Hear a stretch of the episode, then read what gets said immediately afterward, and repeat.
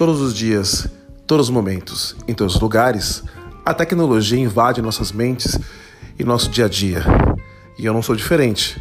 Eu sou o Henrique Rossi e vivo a tecnologia desde quando era pequeno, quando ganhei minha primeira televisão preto e branco.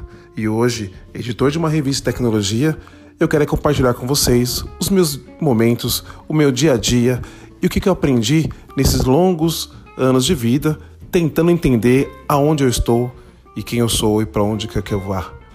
Venha comigo, toda semana estarei aqui com você para falar um pouco de tecnologia e humanidade.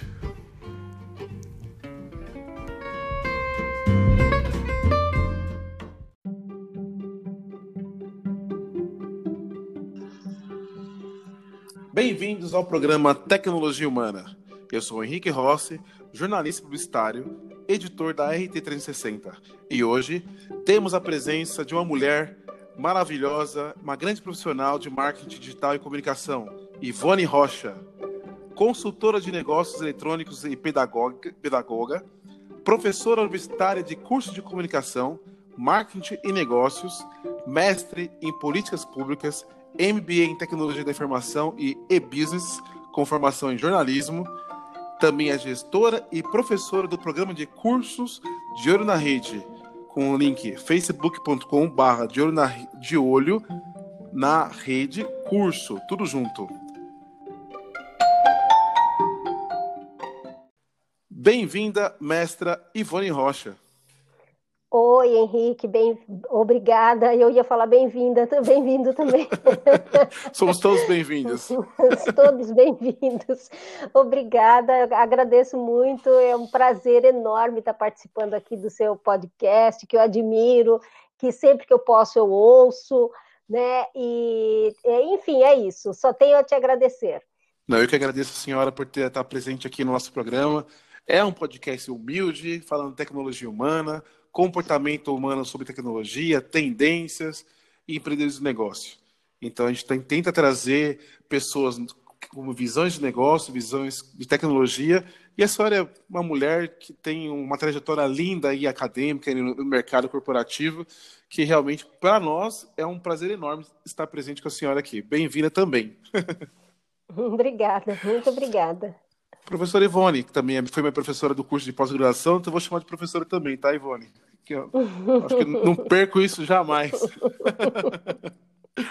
então, quem é a profissional Ivone Rocha no meio desse mundo digital, assim, que tá, tem muitos homens, né, e poucas mulheres nesse mundo? Fala quem é, quem é a profissional Ivone Rocha.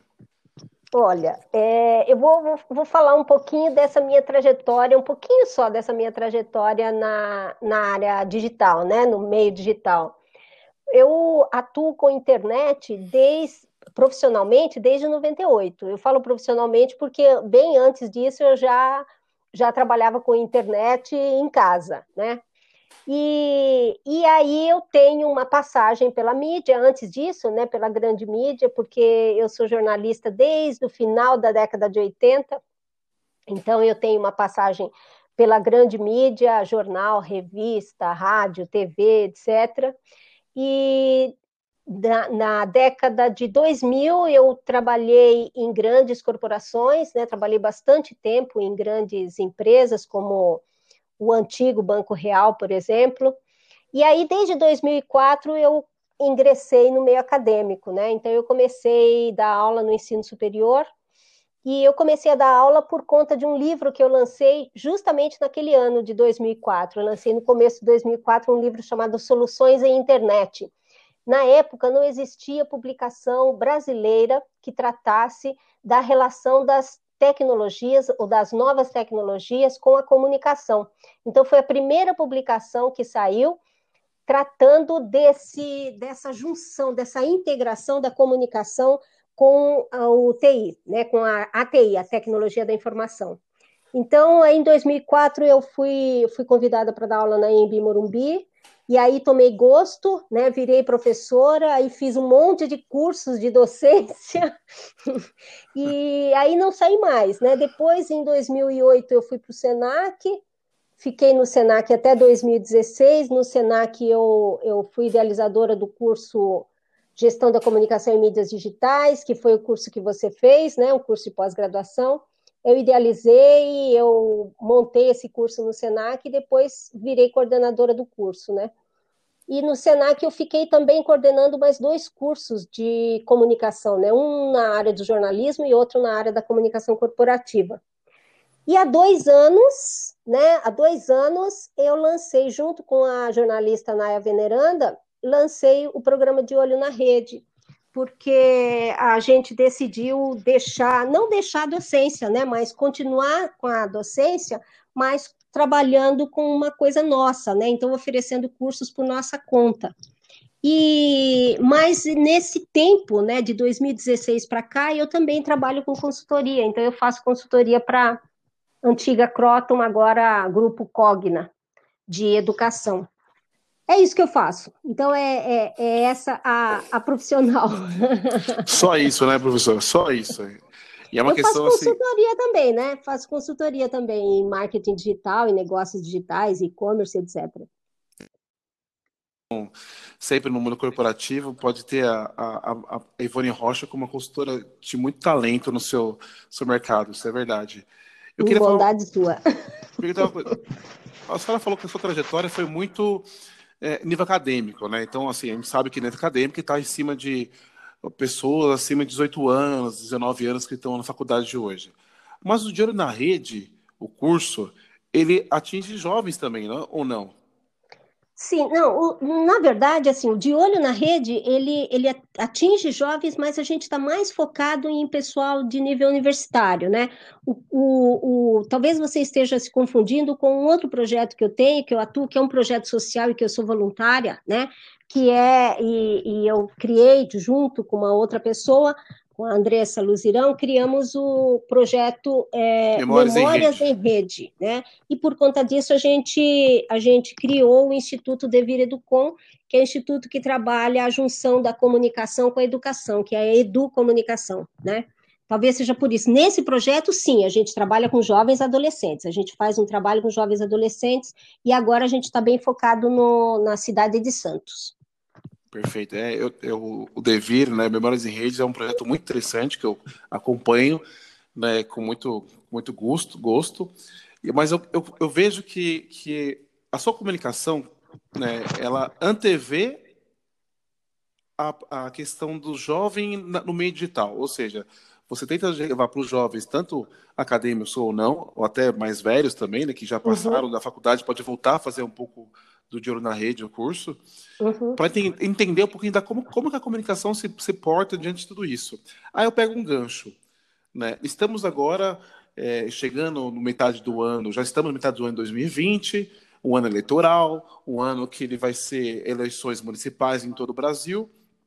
Nós temos um, uma rede muito grande, é, devido à pandemia, sendo, sendo é, consumida né, de informações.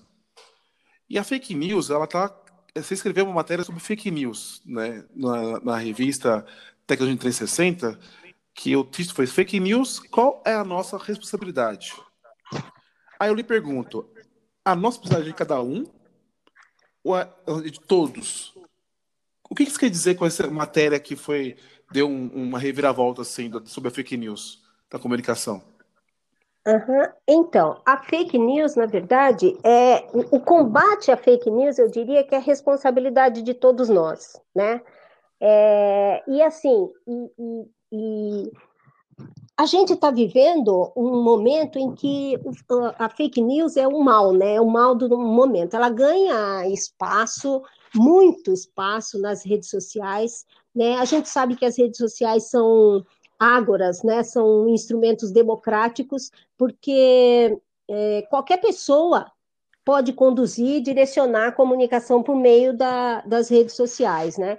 E aí, é, e é o que eu falo no artigo, é o seguinte, são as redes sociais protagonistas, são as redes sociais responsáveis por esse mal, né, da, do planeta que é a fake news, porque a gente não fala de fake news só no Brasil, né? A gente fala de fake news, é, é, é, na verdade, a fake news sempre existiu. a, a informação ou a, desinf, a informação falsa, eu ia falar não, mas é a desinformação, ela sempre existiu. É que ela toma um vulto maior com as redes sociais, porque a abrangência de público é muito maior. O público envolvido com as fake news é um público muito, infinitamente maior do que antigamente, né? Quando você é, veiculava uma, uma, uma, desinformação, uma fake news, é, por meio de carta, né? por meio de telefonema. Um telefonema era muito caro, então é, a fake news ela já existia. Falar que fazer fofoca do outro, falar que o outro fez determinada coisa que ele não fez, que ele criou determinada coisa que ele não criou, né? Que ele participou de um grupo assim ou assado, isso aí a gente ouve isso há muito tempo, né? Uhum. Hoje é que esse mal tomou conta justamente por conta das redes. E aí vem aquela questão que eu coloquei inicialmente. As redes sociais, elas são responsáveis? Não. Elas são só os instrumentos, os canais pelos quais veiculam a comunicação feita por nós, né? Seres humanos. Então, quem é responsável pelas fake news e pelo combate à fake news somos nós. Então, a gente não pode dizer, eu estou falando isso, e isso eu coloco no artigo, que muito se fala, ah, tem, tem muita gente que fala, né? Ah, desde que surgiram essas redes sociais aí, que não, não acabam essas fake news. Não é isso, né? Não é, não é nada disso. As redes sociais são instrumentos democráticos de informação né?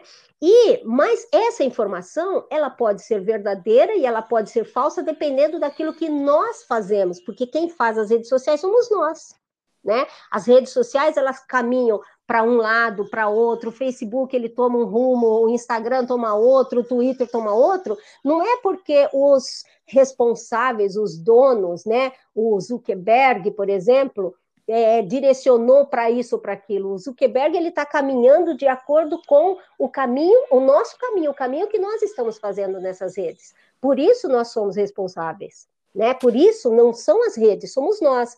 Então a gente tem que tomar muito cuidado com as com as fake news, porque a gente tem conhecimento aí, né? De casos de doença, de morte, né, de assassinato, com notícia falsa, né? É eleição de presidente, né? E eu não estou falando de eleição de presidente só no Brasil. A gente sabe que em 2016, né? Aconteceu isso, foi 2016, né? É Sim. isso mesmo, 2016 aconteceu isso nos Estados Unidos. Uma empresa contratada pelo Trump, chamada de Cambridge Analytica, é, essa empresa, ela ficou comprovado isso, né? A lei, a, a, justiça mostrou isso, né? Ficou comprovado que ela, por meio de robôs, né? Ela disparou informação indevida ou desinformação, ela espalhou, ela espalhou e isso atingiu um número assim extraordinário de pessoas, né? 40 milhões de pessoas. É, né, o, o, sistema, o, sistema, político ele está utilizando não só isso, né? Sempre utilizou vários, vários meios para disseminar informação, né? Isso é um, isso é um problema sério, né? Não, Mas, eu mesma já fiz consultoria, já fiz consultoria já há um tempo atrás, muito tempo atrás, fiz consultoria para um candidato, né, de outro estado, não era nem aqui em São Paulo de um candidato que as próprias, na verdade, assim, eu fui, fui fazer, é, ajudá-los, né, a trabalhar as redes sociais, ajudar a equipe desse candidato. E, e a equipe, uma das perguntas que a equipe veio fazer é como é que a gente cria perfil. Não, não é como é que a gente cria. Eles falaram assim: é, o que, que você acha? Quantos perfis falsos a gente cria? Oi? Oi? Hã? Que loucura, né? Né? E isso já faz o quê? Já deve ter uns 10 anos isso, né? Se não tem, é quase. Ou seja, as pessoas elas querem realmente usar as ferramentas para fazer seus, suas coisas escusas, né? É, exatamente, muitas vezes inocentes, né? Não é o caso desses políticos que a gente está falando agora. Mas tem muitos casos que é na inocência, né? Teve muita gente que inocentemente acabou passando uma informação que passou por outra, que passou por outra, né? E assim, como fazer, né? É, eu vejo uma coisa bem interessante. É, a credibilidade das ferramentas, elas também têm um poder muito forte. Por exemplo, se eu receber, as pessoas recebem informação via Twitter, elas têm uma confiabilidade X. Se ela recebe via Facebook, porque os amigos, tem outro peso. Mas sabe que o WhatsApp tem um peso enorme, né? Tem um peso enorme, porque o envolvimento, porque assim, hoje todo mundo praticamente tem o WhatsApp, né? Sim, todo assim... mundo tem WhatsApp. Que, mesmo quem não acessa a internet, né?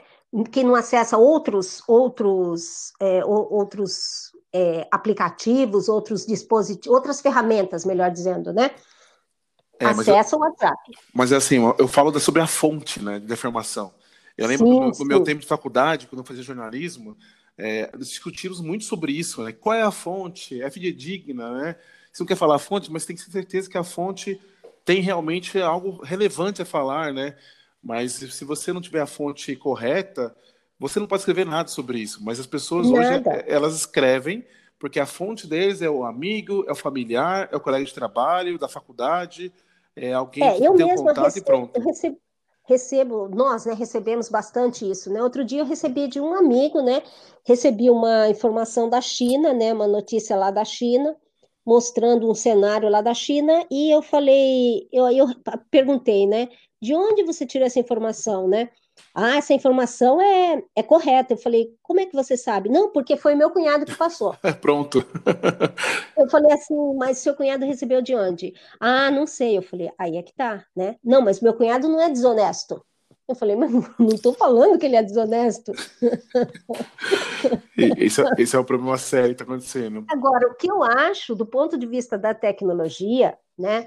O que eu acho é o seguinte: eu acho que é, é, os, os empresários, os donos de Facebook, de Instagram, de Twitter, de WhatsApp, né, que acaba ficando tudo numa panelinha só, né? É monopólio, é, né? De YouTube. É, é, eu acho que é impossível, do ponto de vista da tecnologia e do avanço tecnológico que a gente vive hoje, é impossível não haver um controle. Então, o que, que acontece? Robôs não era para existir robô em WhatsApp.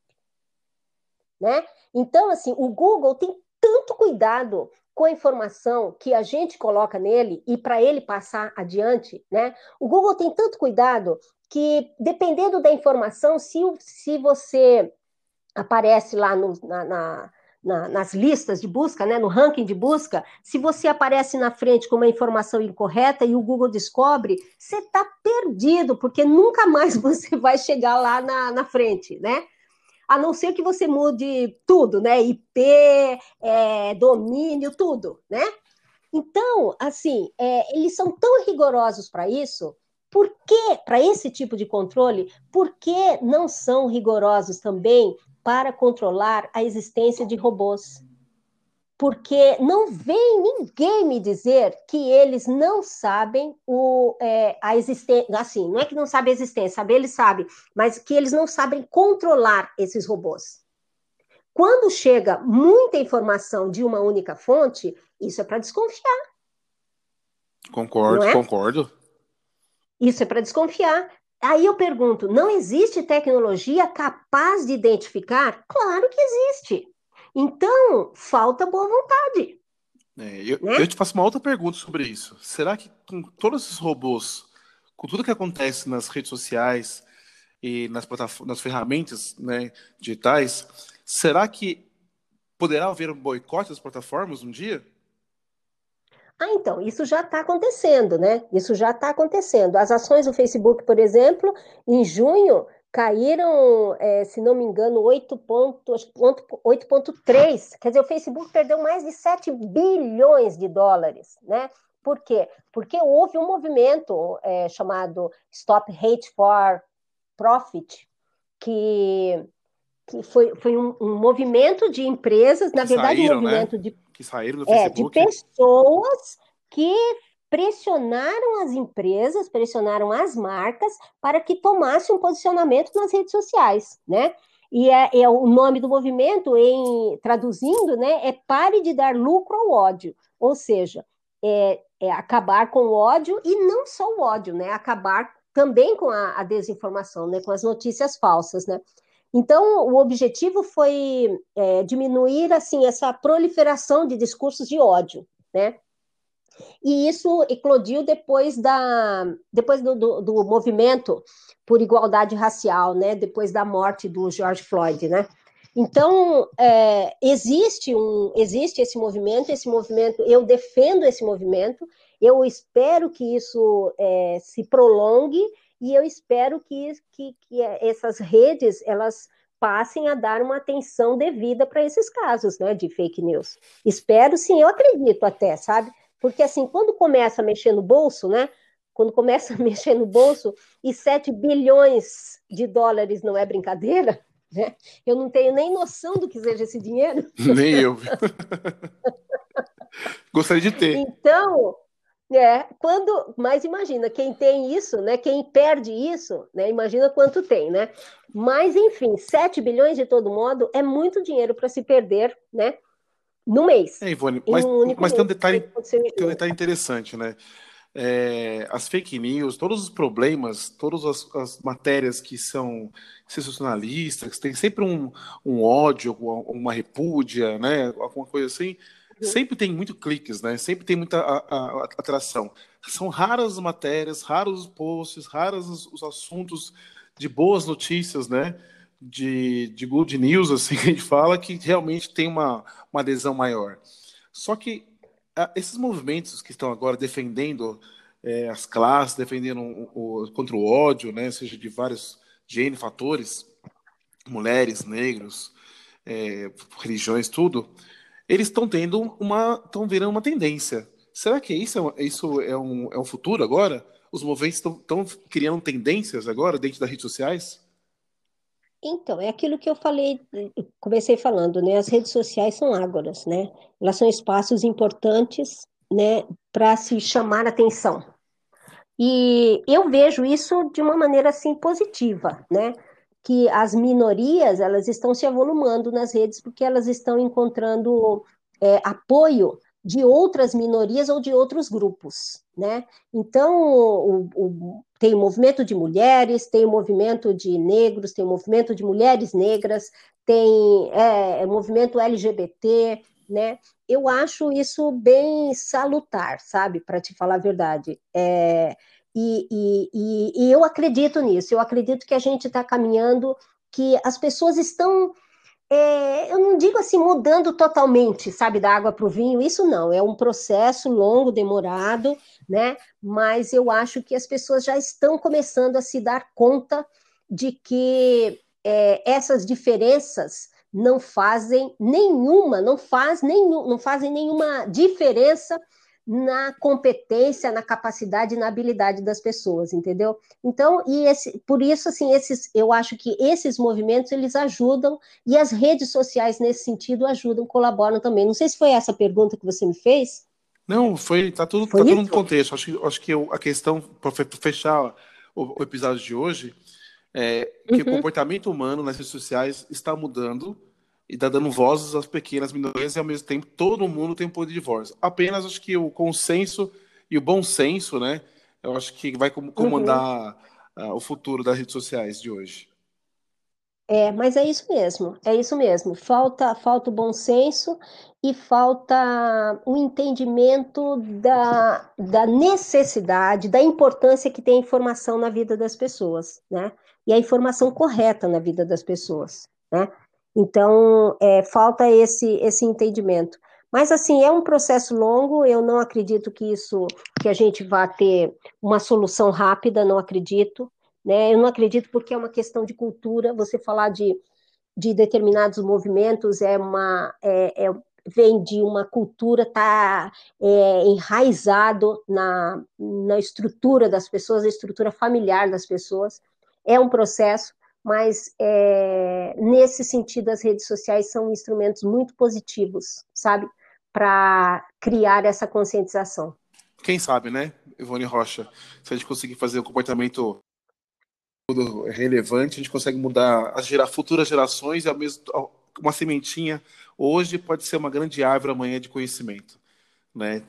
Exatamente. E, eu, e o, o, jornalista, só para finalizar, o jornalista, é, aí é que a gente percebe o valor que tem o jornalista, né? Porque o jornalista, toda e qualquer informação, ele tem a função de fazer o quê? De apurar, né? de verificar se aquela informação é correta e ele vai direto na fonte. Yeah. É por isso que a informação que vem do jornalismo, ela tem que ser confiável. Sim, e é, é uma informação histórica, além disso, né? Uhum. Perfeito. Exato. Ah, mestra, muito obrigado pelo episódio de hoje. Né? Grato mesmo, Ivone Rosa, uma grande amiga. Foi imenso prazer e uma grande, um grande episódio, uma grande oportunidade de tê-la aqui conosco no nosso programa Tecnologia Humana. Você tem algum último recado, uma última mensagem, um jabazinho que quer fazer? Fique à vontade. Olha, eu, eu, eu agradeço você e assim, sempre que precisar pode me chamar. O único jabazinho que eu tenho é pedir para as pessoas acessarem o meu site, de olho na rede curso.com.br, que inclusive lá é, as pessoas vão olhar, vão ver que logo de cara já tem uma propaganda da RT 360, que é uma revista que eu gosto muito, e para mim é um prazer fazer parte da equipe de colunista. eu que agradeço. Te agradeço muito. Muito obrigado. Um abraço. Abraço, Ivone. E eu falei hoje com a Ivone Rocha, jornalista, consultora de negócios eletrônicos e pedagoga, professora universitária com grandes conhecimentos em marketing digital, que nos trouxe hoje nesse episódio lindo, um pouquinho sobre conhecimento e muito conteúdo e uma grande jornada aí de acadêmica. E quem quiser mais informações, acesse nas redes sociais de olho na rede curso. Jornalista publicitário e te espero em nosso próximo episódio. Se quiser ouvir mais, acesse Tecnologia Humana no Spotify também estamos na revista tecnologia360.com.br. Te espero no nosso próximo programa Tecnologia Humana. Até lá!